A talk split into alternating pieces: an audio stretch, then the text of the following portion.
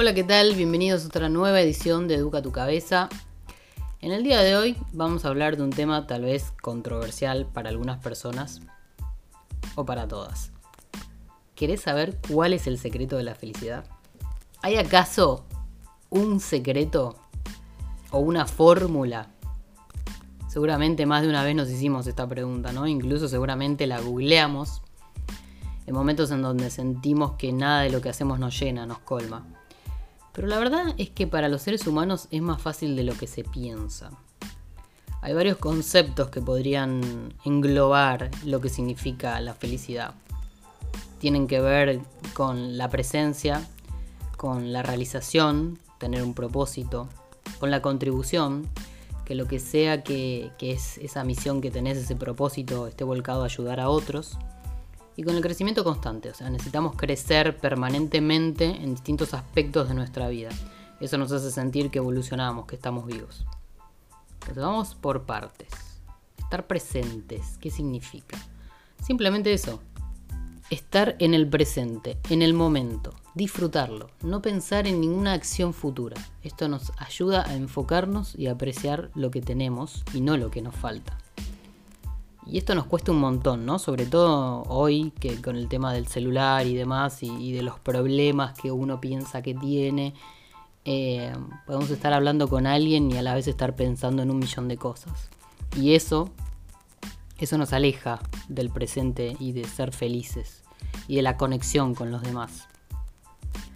Después lo que tiene que ver con el crecimiento y la contribución Aclarar que son dos de las necesidades espirituales de cada ser humano. Probablemente teniendo ambas cubiertas nos vamos a sentir plenos. O sea, la necesidad de crecimiento la tenemos todos y involucra una gran parte de nuestra felicidad. Si encima ese crecimiento podemos volcarlo a ayudar a los demás, vamos a tener cubierta la contribución y por ende es muy probable que nos sintamos plenos eh, y podamos cubrir las otras necesidades. El crecimiento involucra los proyectos, las metas, el desarrollo personal y la contribución significa ayudar a otros a crecer, a satisfacer alguna de sus necesidades. Porque en definitiva eso es lo que hacemos todos los días, ¿no? Nuestro motor, el motor que tenemos se basa en satisfacer las necesidades que son importantes para nosotros.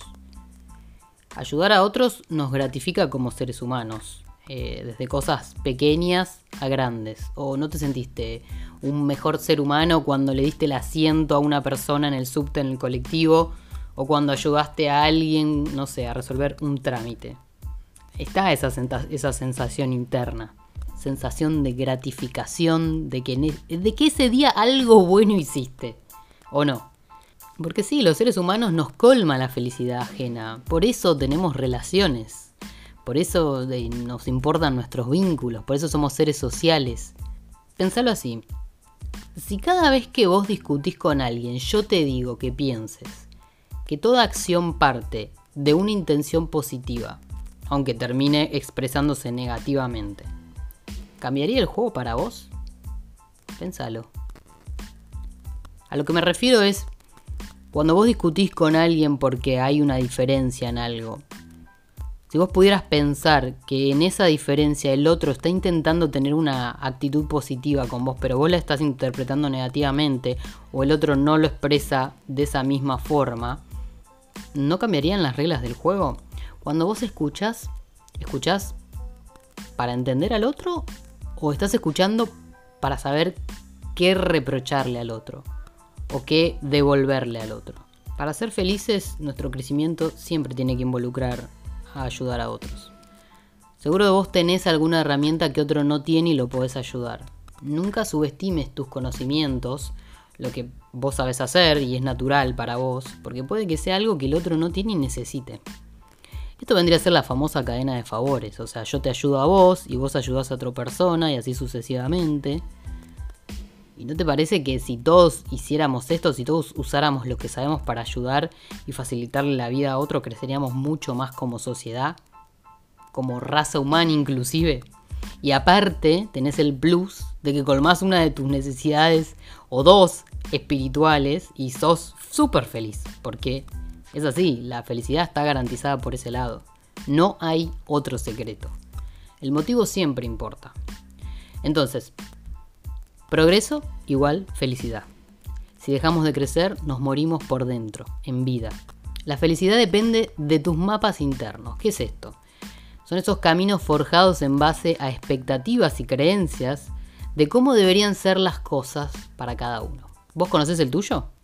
Vamos a hacer un ejercicio. Pensá en qué aspecto de tu vida hoy sentís que sos feliz, que te sentís a gusto. Puede ser cualquiera, ¿eh? en tus vínculos, tu estado físico, en tu trabajo.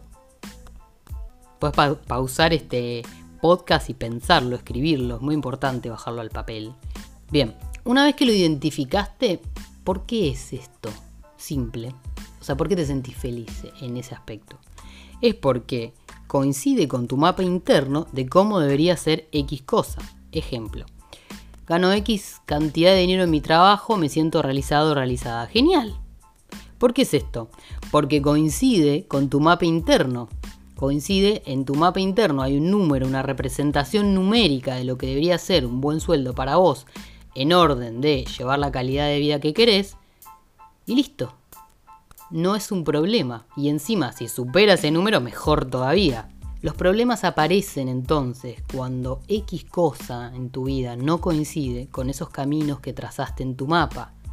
Lo que para vos es un buen sueldo y te da la estabilidad y calidad de vida que querés, para otra persona no. ¿Por qué? Cada mapa interno es diferente. Entonces, ¿querés ser más feliz? Cambia el sentido, cambia el significado. Esto no quiere decir que cambies tus metas, ni que bajes tus estándares, ni que bajes tu, a, donde querés ir.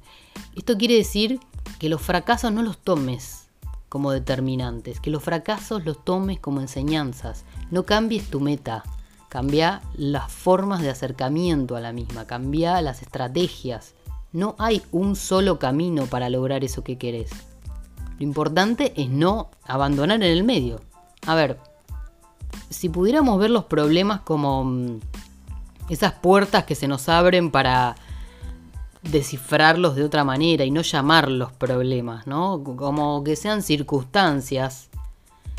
¿No te parece que te tomarías la vida de otra manera cuando te aparece un problema en vez de dramatizarlo o estigmatizarlo y replantearte tu vida y que tengo que ir para otro lado y que esto no me funciona y que me siento frustrado, me siento frustrada. ¿Qué pasaría si dijera, si tomara un rol más proactivo, ¿no? Un rol más em, de responsabilidad y dijera, perfecto, tengo este problema. No, saquemos la palabra problema. Perfecto, tengo este desafío. ¿Cómo lo encaro? ser más creativo con, los distintos acercamientos a una solución. Busca la solución, no busques. Porque el problema también, llamarlo problema y estancarlo ahí y no solucionarlo, también es como, como una excusa que nos damos, ¿no? Para, ah, bueno, me apareció este problema, no sé, que lo resuelva el, universo por sí mismo. Hay que dejar de tener una posición tan pasiva sobre los problemas, sobre lo que consideramos problemas, eh, sobre nuestras emociones, sobre los obstáculos o las circunstancias. Porque también nos, cuando nosotros podemos tomar un rol más activo, eh, más de me responsabilizo de lo que me está pasando y lo resuelvo, probablemente sintamos que podemos obtener lo que sea, podemos alcanzar lo que querramos en la vida. Víctor Frank fue un psiquiatra, neurólogo y filósofo.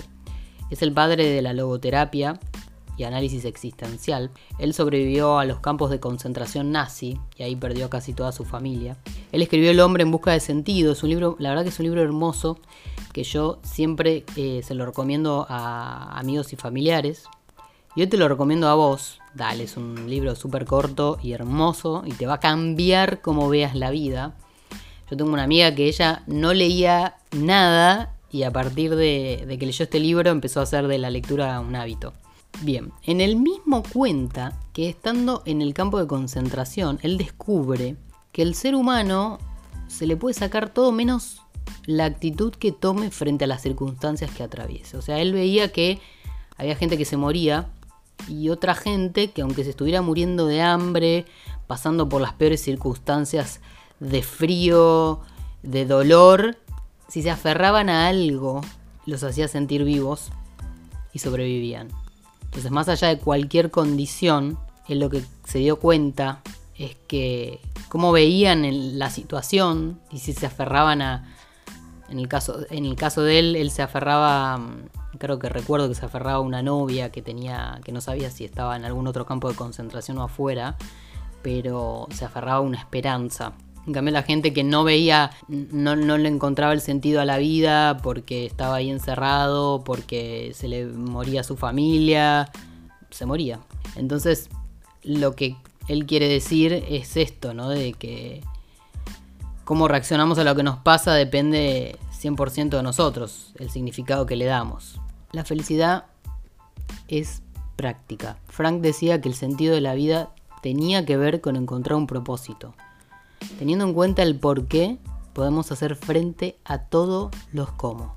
Y por último, voy a decir bien su frase, lo voy a, lo voy a citar.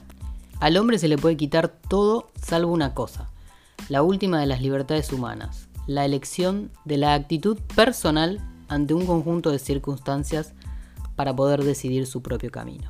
Entonces te pregunto, después de todo esto que hablamos, ¿qué actitud vas a tomar hoy? Hasta luego.